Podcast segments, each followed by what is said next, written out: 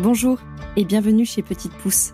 Je suis Pauline, créatrice de contenu engagé sur les réseaux sociaux et maman d'un adorable petit humain de bientôt deux ans. Comment tendre de façon simple vers un mode de vie plus conscient, durable et aligné? Chez Petite Pousse, on écoute le cheminement de nos invités, qui ont le plus souvent entamé leur transition écologique en devenant parents.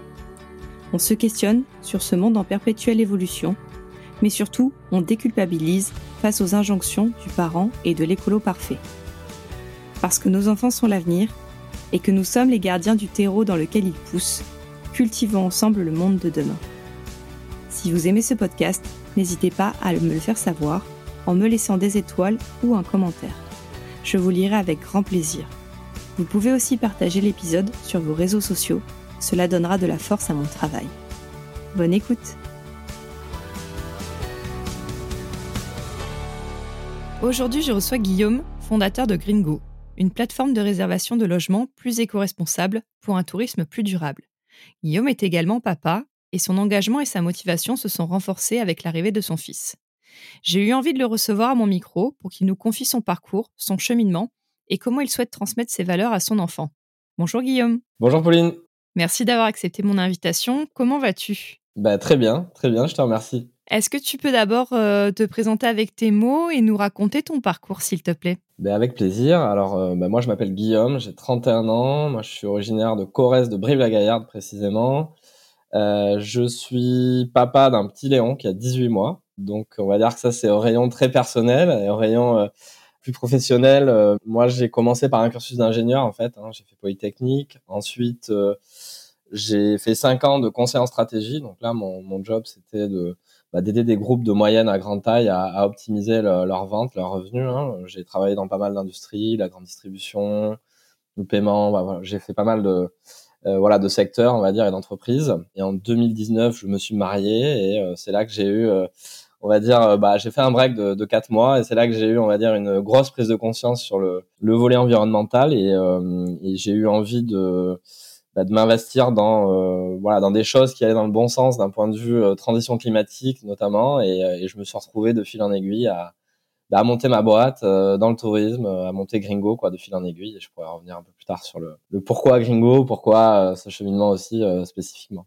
Et donc on a fait un road trip avec ma femme. Et, et c'est là que bah, je me suis éveillé à pas mal de sujets notamment environnementaux. Et c'est là que euh, bah, je me suis aperçu de pas mal de choses que j'avais pas forcément dans le radar avant, notamment sur le, bah, le volet climatique, hein, en lisant des rapports comme euh, le GIEC, euh, voilà, ce genre de, contenu. Et là, on va dire qu'un nouveau monde s'est ouvert pour moi à ce moment-là, hein, rien que d'avoir le temps de, de s'intéresser à ces choses-là, et ça a assez bien transformé la suite de ma vie, on peut dire. D'accord. Et est-ce que tu, tu te rappelles le déclic en particulier lors de ce voyage? Enfin, s'il y en a eu un ou si c'était l'ensemble. Alors, je, je, sais pas s'il y a eu vraiment un déclic. On va dire que c'était plus diffus comme euh, euh, comme raisonnement. Hein. Ça a été d'abord, euh, tiens, on, lit des choses là-dessus, et puis on était donc on était en Amérique latine hein, avec ma femme. On a fait trois mois Pérou, Bolivie, Argentine. bon, j'avais pas conscience de, de l'impact carbone à l'époque, mais mais j'y reviendrai. Mais, euh, euh, mais en tout cas, on a constaté sur place, tu vois, bah, des, un phénomène climatique beaucoup plus marqué que, que ce qu'on a chez nous, notamment dans la Cordillère des Andes, où en fait, bah, tu as des, t'as des stations de ski euh, à 4000 mètres d'altitude où euh, avant ils allaient skier tous les ans, maintenant bah, ça fait 10 ans qu'ils n'ont pas vu de neige. Euh, tu avais des stations à, à, à 6000 mètres où bah, il y avait pareil plus de neige alors qu'avant il y avait toutes les infrastructures type sport d'hiver, etc. Et en fait, c'est plutôt des petits, on va dire, si tu veux, des petits signaux qui nous ont éveillés avec ma femme aussi euh, bah, sur ces sujets-là, un peu plus que que ce qu'on peut constater chez nous, enfin que ce qu'on pouvait constater chez nous à l'époque. Je pense qu'aujourd'hui, ça, ça, en deux trois ans, il y a eu pas mal de choses qui se sont passées depuis, mais euh, mais ça nous a amené à s'interroger sur pas mal de choses, à, à lire aussi beaucoup de de contenu en, en, rapport avec ça, et puis petit à petit. Euh, euh, je dirais que voilà, on a eu un petit cheminement qui s'est dit oula, là en fait on a quelque chose qui est hors de notre radar, euh, un vrai problème. Je parle du sujet climatique hein, qui est en fait encore plus large sur le volet environnemental et sur le volet même social et économique. Mais et en revenant en fait, euh, après moi j'ai continué à, à lire des choses, à regarder des vidéos de type euh, voilà Jean-Marc Jancovici par exemple, bon qui ont fini de me convaincre que euh, bah, il fallait que, que je fasse quelque chose, que je pouvais plus rester là sans rien faire.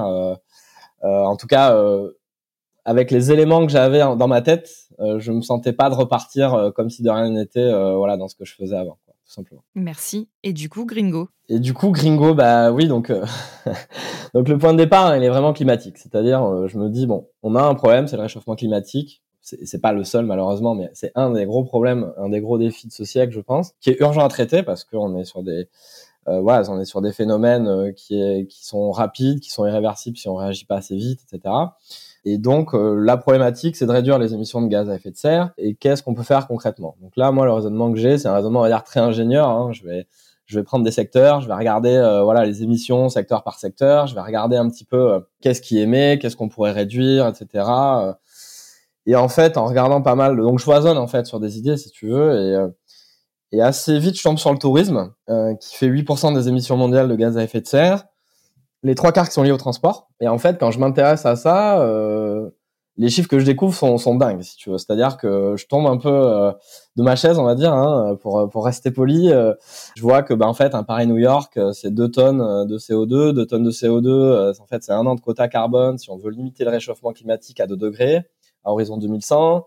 Euh, mon voyage de noces que je venais de faire, je me rends compte qu'en fait c'était 4 tonnes et demie de CO2 rien qu'en vol aller-retour et donc c'est en fait deux ans de quota. Euh, moi j'étais consultant donc si tu veux je voyageais pas mal euh, à droite à gauche et euh, et je fais l'analyse sur mes 5 6 dernières années et je, en fait je, m'aperçois que j'ai brûlé 30 ans de quota carbone si tu veux. Et donc je me dis en fait là il y a un impact colossal sur le, voyage en fait et et paradoxalement, on est dans un pays, bon, la France, premier pays touristique, on a des actifs touristiques incroyables, que ce soit d'un point de vue naturel, que ce soit d'un point de vue culturel, culinaire, etc. Et, et, en fait, je connais pas, je connais pas 5% de, de tous les trésors qu'on a pas loin, qui sont en fait eux accessibles à une empreinte carbone très faible. Quoi. Moi, tu vois, au jour d'aujourd'hui, je 31 ans, je suis jamais allé dans l'est de la France, en Alsace, dans les Vosges, dans le Jura, etc.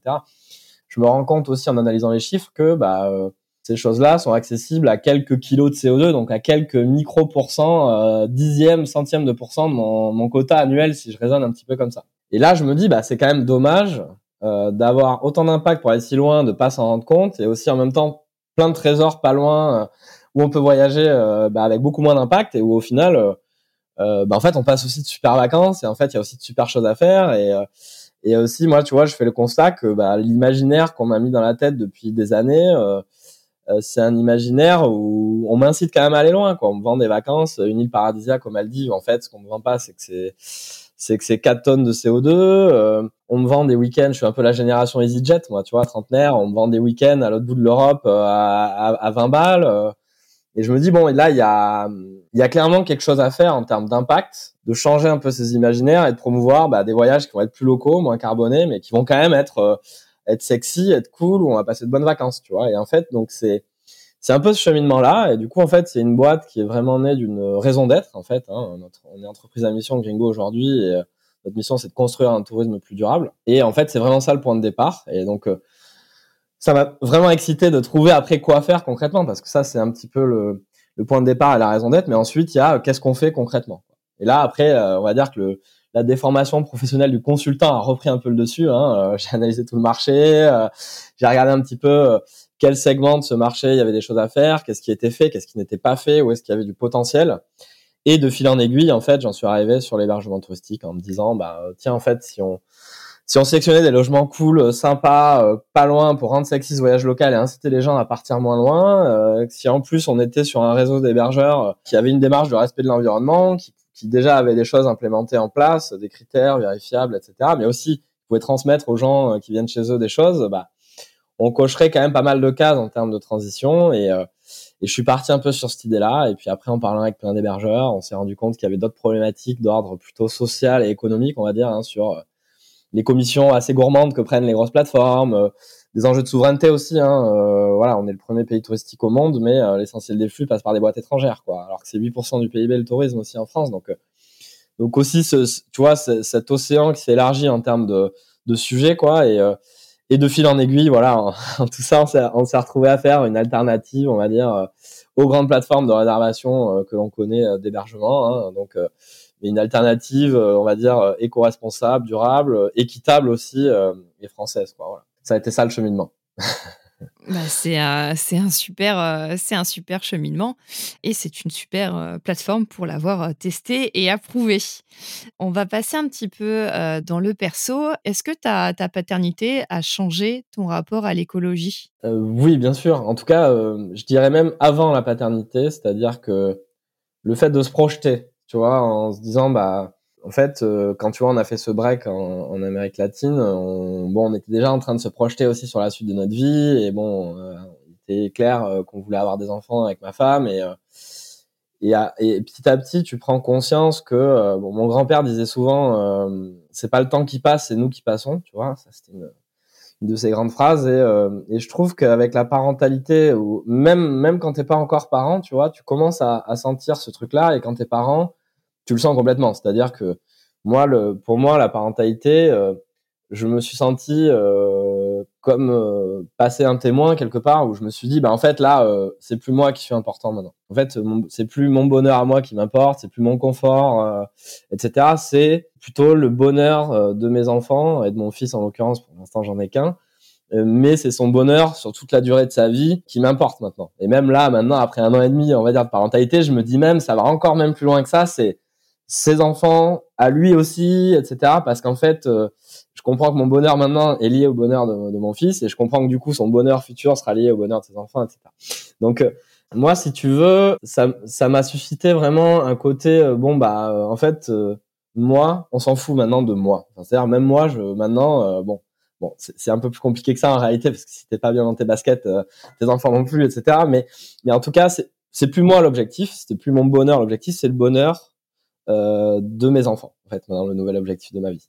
Et du coup, tu prends un pas de recul sur quels vont être les ingrédients qui vont te permettre de, maximiser la probabilité qu'ils soient heureux ou de maximiser leur bonheur par la suite. Et, euh, et en fait, c'est là que les sujets environnementaux interviennent. C'est-à-dire que tu te dis, bah en fait, euh, là maintenant, si je repasse un peu les problèmes que je me suis listé avant, le réchauffement climatique, mais euh, bon, les problèmes environnementaux plus général, plus généralement, et même les problèmes sociaux et économiques aussi. Hein, mais bah, en fait, si on, on laisse une planète euh, où, il y a beaucoup plus d'adversité dans les conditions de vie, que ce soit euh, voilà, parce que bon, le, le, volet réchauffement climatique, mais aussi socialement, etc. bah, mes enfants, forcément, ils ont une probabilité d'être heureux qui est beaucoup plus faible. Et donc, bah moi, je dois faire ce que je peux pour euh, essayer bah, d'avoir un impact là-dessus. Euh, bon, bah, je suis pas Superman, je vais pas sauver le monde, hein, mais en tout cas, euh, d'apporter ma pierre à l'édifice. Et c'est pas juste, voilà, je vais élever mon enfant dans un cocon et tout va bien se passer, je vais tout lui transmettre, etc. C'est plus large, quoi. C'est-à-dire que oui, il faut que je fasse ça, mais euh, je peux pas dire ah non, les trucs collectifs, c'est pas de mon ressort, quoi. Donc moi, j'ai tout de suite eu cette envie de profonde vraiment de m'engager pour ces raisons-là. Tu vois, c'est de dire, je me projette aussi beaucoup dans le temps. Je me dis dans 30 ans, quand euh, je parlerai avec mon fils, euh, et que si euh, jamais, voilà, tu vois, il y aura des problématiques dans 30 ans, et et si je me retourne toute ma vie, mon fils pourra me demander, bah tiens papa, qu'est-ce que t'as fait? ou qu'est-ce que papa il a fait, tu vois, et, et tu vois, ça me ça me prend au trip quand je pense à ça. Je me dis, il faut que je fasse ce que je peux le maximum, voilà, en tout cas pour, pour, pour, pour mettre euh, bah, nos enfants dans, dans, dans, de bonnes dispositions, tout simplement. Ça se voit. Je ne sais pas si ça t'en s'entend. Enfin, moi, en tout cas, je te vois. Et oui, ça se voit que ça te prend au trip. Et justement, en parlant de transmission, quelles sont tes valeurs? Quelles sont les valeurs que tu voudrais lui transmettre ou transmettre à si tu as d'autres enfants? Et comment tu penses pouvoir les faire euh, passer? Alors, beaucoup, beaucoup de choses. Hein. C'est dur de de synthétiser ça, mais euh, et, et, je pourrais en citer des dizaines. Euh, je sais pas si là je saurais être assez synthétique pour citer le jeu réduit vraiment de ce que je voulais transmettre, mais mais je pense que moi j'ai eu malheureusement la douleur de, de, perdre ma maman il y a il y a six mois. Du coup, bah ça a été aussi pour moi, euh, tu vois, une euh, bah, un recul sur ce qu'elle elle m'avait transmis en fait. Et ça, ça interroge sur ce que toi tu veux transmettre derrière. Et en fait, en repensant à ma mère, je me suis souvenu de ce qu'elle me racontait de mes grands-parents et de même des arrière-grands-parents, etc. Et en fait, tu te rends compte qu'il y a un ADN commun dans toutes ces valeurs que tu transmets de, de génération en génération finalement. Et, et je pense que moi, ce que ma mère m'a transmis, c'est vraiment le, bah, le côté euh, bien bien-être des autres. Enfin, tu vois, en tout cas, ma mère, elle pensait jamais à elle, quoi. Son bonheur, c'était de rendre les autres heureux. Et donc, c'est ce côté rapport aux autres, bien bien commun, bonheur commun, etc. Euh, et moi, c'est ça que j'ai envie de transmettre à, à, mon fils, tu vois, c'est euh, et à mes enfants, euh, que les, autres enfants que j'aurai plus tard, mais c'est ce côté, euh, voilà, rends les autres heureux et les autres te rendront heureux, quoi. Tu vois, c'est ce côté un petit peu là. Après, il y a plein de valeurs spécifiques hein, qui, qui, qui, peuvent être en appui de ça, mais voilà, qui sont le respect, qui sont euh, l'humilité, qui sont. Euh, enfin, oui, je, je, saurais pas en citer euh, plein, mais il y, y, en a plein. Mais en tout cas, tu vois, c'est ce côté-là, quoi, que j'ai vraiment envie de, de, lui transmettre. Finalement, rendre les autres heureux, bah, ça passe par le voyage et les vacances, quelque part. Voilà, donc il y a, y a une ligne directrice dans tout ça, effectivement c'est ça aussi qui m'a beaucoup attiré dans ce secteur, c'est-à-dire que euh, dans tout le cheminement que je te décrivais tout à l'heure, moi j'ai eu beaucoup d'autres idées aussi, hein, euh, des bonnes, des moins bonnes. Euh, il y en avait qui étaient peut-être moins intéressantes, peut-être plus techniques, moins dans ce côté aussi bah, émotionnel, tu vois, sensoriel. Et c'est ça qui m'a beaucoup attiré aussi, c'est que je pense que bon, les volets techniques, technologiques apporteront une part de, de solution, mais ça sera clairement pas suffisant. Et il faut vraiment le côté, il faut changer d'imaginaire, il faut changer notre rapport aussi aux choses. Et, euh, et c'est ça qui est intéressant, je trouve, avec Gringo, c'est que ça nous ouvre pas, pas mal de, de chemin là-dessus aussi. Quoi. Il y a pas mal de choses à faire. Donc, euh, donc ouais, je, suis assez d'accord avec toi. Et eh oui, complètement. Quand tu, disais on nous vend un voyage euh, à l'autre bout de la planète, euh, malheureusement, euh, c'est un peu une forme de réussite sociale d'avoir plein, de, visas sur son passeport, en fait. Enfin, moi, je sais que je pensais comme ça il y a quelques années, et puis en fait, bah, j'ai changé d'avis. et oui, je suis d'accord avec toi, le fait de, bah, de construire de nouveaux imaginaires. Comme quoi, on peut voyager de façon slow, on peut voyager en France, on peut découvrir les régions.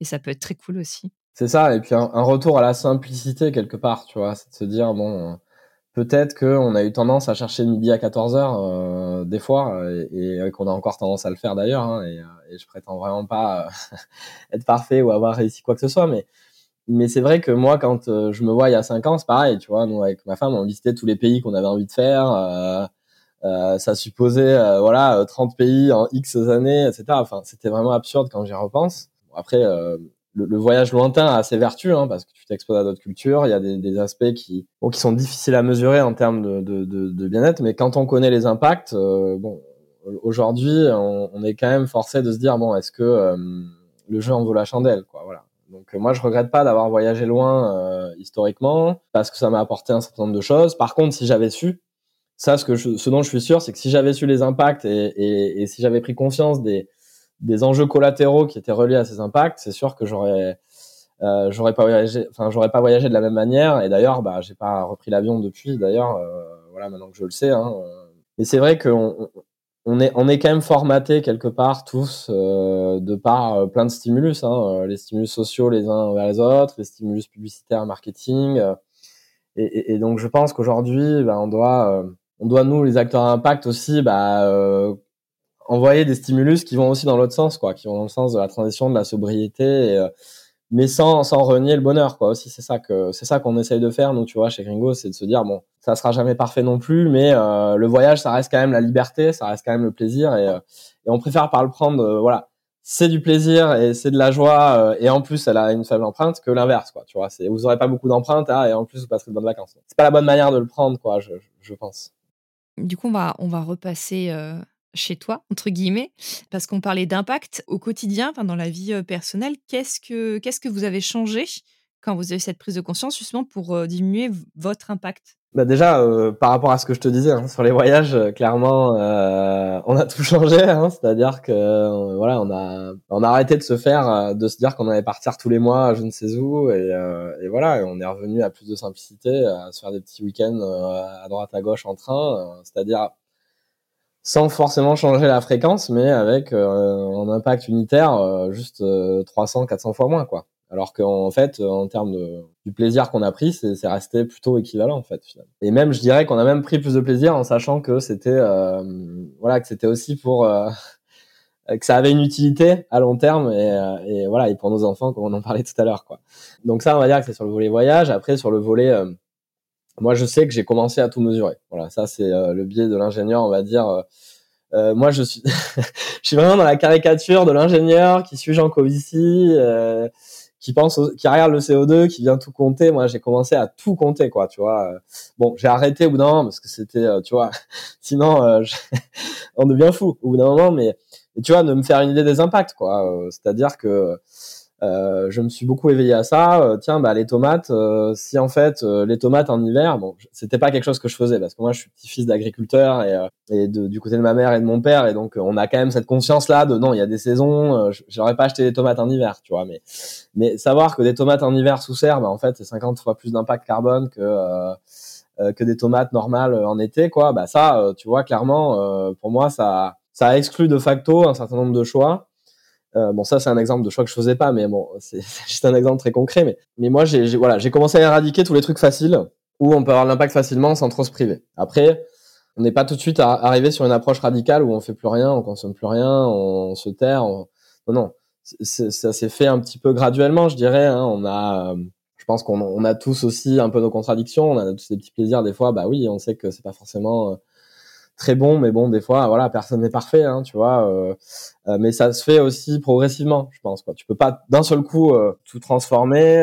je suis d'accord qu'il y a urgence, mais je pense que bon, il faut quand même aussi se mettre quelques paliers quand même, quoi. Ah oui, et puis tu peux pas être sur tous les postes. en, général, c'est tu, tires un fil et il y a la pelote.